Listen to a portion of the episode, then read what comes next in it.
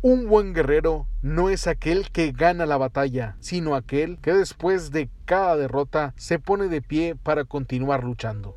La historia de Tigres tiene un antes y un después. Eso sucedió entre 1996 y 1997, un año que lejos de quemar y adolecer, se convirtió en una fortaleza que terminó por unir de una manera indescriptible a los felinos de su nación auriazul, que años después pasaría a ser nombrada incomparable. Después de resultados irregulares y pobres cosechas en puntos, en 1996 los Tigres de la Universidad Autónoma de Nuevo León recibieron el peor golpe que puede recibir cualquier equipo de fútbol, perder la categoría. Poco de fallar se acabó. Monterrey ganó.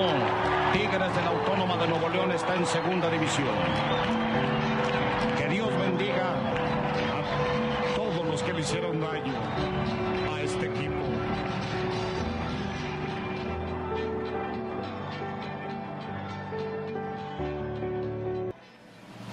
Para Tigres descender rápido significó un impulso para pensar en primera división. El equipo cambió de administración para ser dirigido por la empresa Sinergia Deportiva, que hizo una fuerte inversión y adquirió jugadores extranjeros para buscar el objetivo de volver al máximo circuito en solo un año. Para volver a primera los felinos tenían que ser campeones de los primeros dos torneos cortos en la historia del fútbol mexicano, el invierno 96 y el verano 97. Desde Chile llegaron dos jugadores que no solamente iban a aportar en la cancha, sino también se iban a convertir en jugadores clave para conectar con la tribuna. Claudio El Diablo Núñez y Gabriela Coca Mendoza aterrizaron en San Nicolás de los Garza desplegando dos banderas de ilusión a las cuales se afianzaron para soñar junto con los hinchas auriazules. Con un equipaje cargado de goles, desde Brasil se sumó el goleador Nilson Esidio, quien desde que bajó del avión lo hizo pensando en cómo hacer daño en la primera A. Bajo el mando del experimentado Alberto Guerra, la misión era ganarse el respeto, volver a primera división y mantener a los aficionados con grandes asistencias en el coloso de San Nicolás de los Garza. Por aquellos años se hicieron grandes esfuerzos para que los seguidores no se alejaran, pero más allá de las promociones y todos los atrevimientos fue lo que pasaba en la cancha, lo que terminó por conquistar a una generación de aficionados.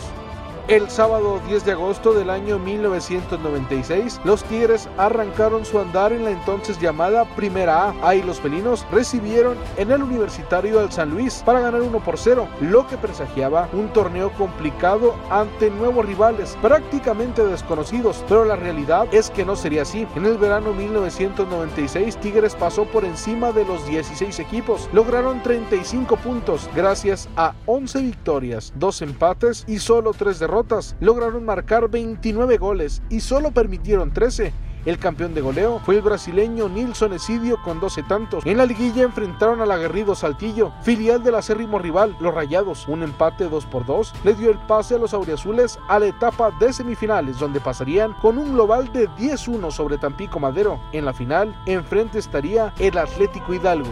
En el primer capítulo de la final, los felinos cayeron 1 por 0 en Hidalgo a mitad de semana. La vuelta en el universitario sería la noche del 21 de diciembre ante 42 mil aficionados. Los felinos no dejarían duda de su intención de volver a primera. Los tres mosqueteros, la Coca Mendoza, el Diablo Núñez y Nilsson le dieron el triunfo 3 por 0 para que el volcán universitario hiciera erupción y Tigres diera su primer paso rumbo a la primera división.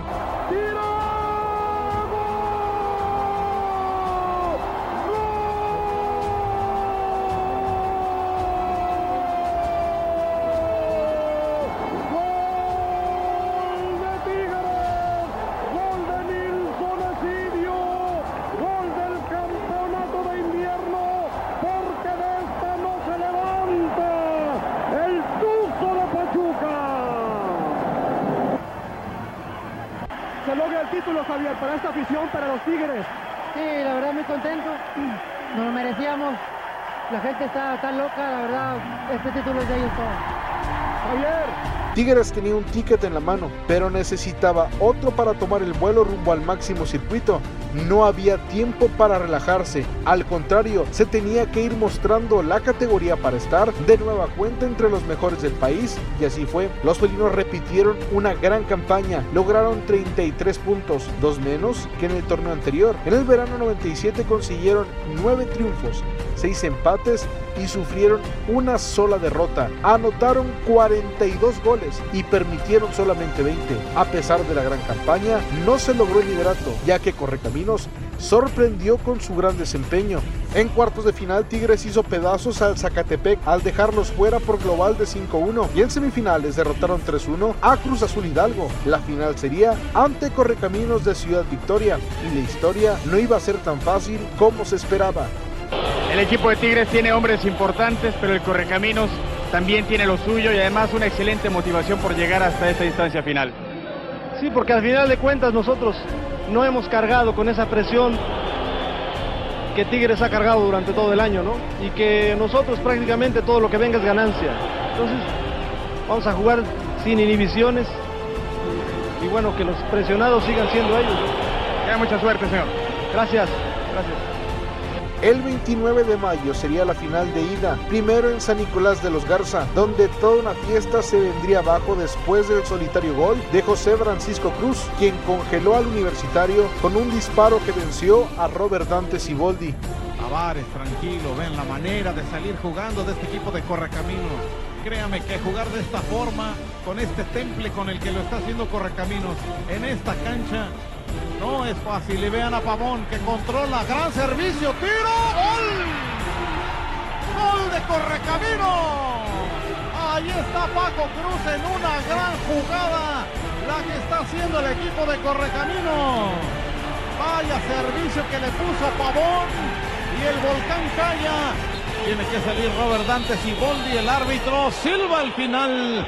Termina este partido. Primer capítulo. Aunque había una fe indescriptible por los felinos, se pensaba en lo peor. De todas formas, si a Tigres se le iba de las manos el segundo ticket, tendría la oportunidad de recuperar el pasaje gracias al campeonato del semestre anterior. No se pensaba en perder por ser pesimista, sino por lo que había logrado el equipo tamaulipeco en 1997. El primero de junio del año 1997, la historia le tenía de parada a Tigres un capítulo de alegría, las dudas que se habían planteado, los nervios y cualquier especie de maldición se habían quedado en el camino a Ciudad Victoria, en donde Tigres sellaría su pasaporte a la primera, con goles de Marcos Ayala, Danilo Toselo y un dobleto del brasileño Nilson Esidio, los Tigres dieron un golpe sobre la mesa y en un solo año habían dejado atrás la tristeza de descender al enfundarse en un abrazo glorioso con la alegría y la ilusión de estar de vuelta.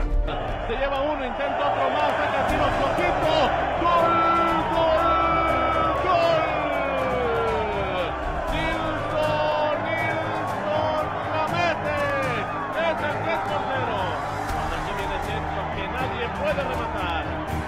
saca tiro gol, es el cuarto, cuatro en la frente y Tigres está en la primera división. Esta es la euforia, es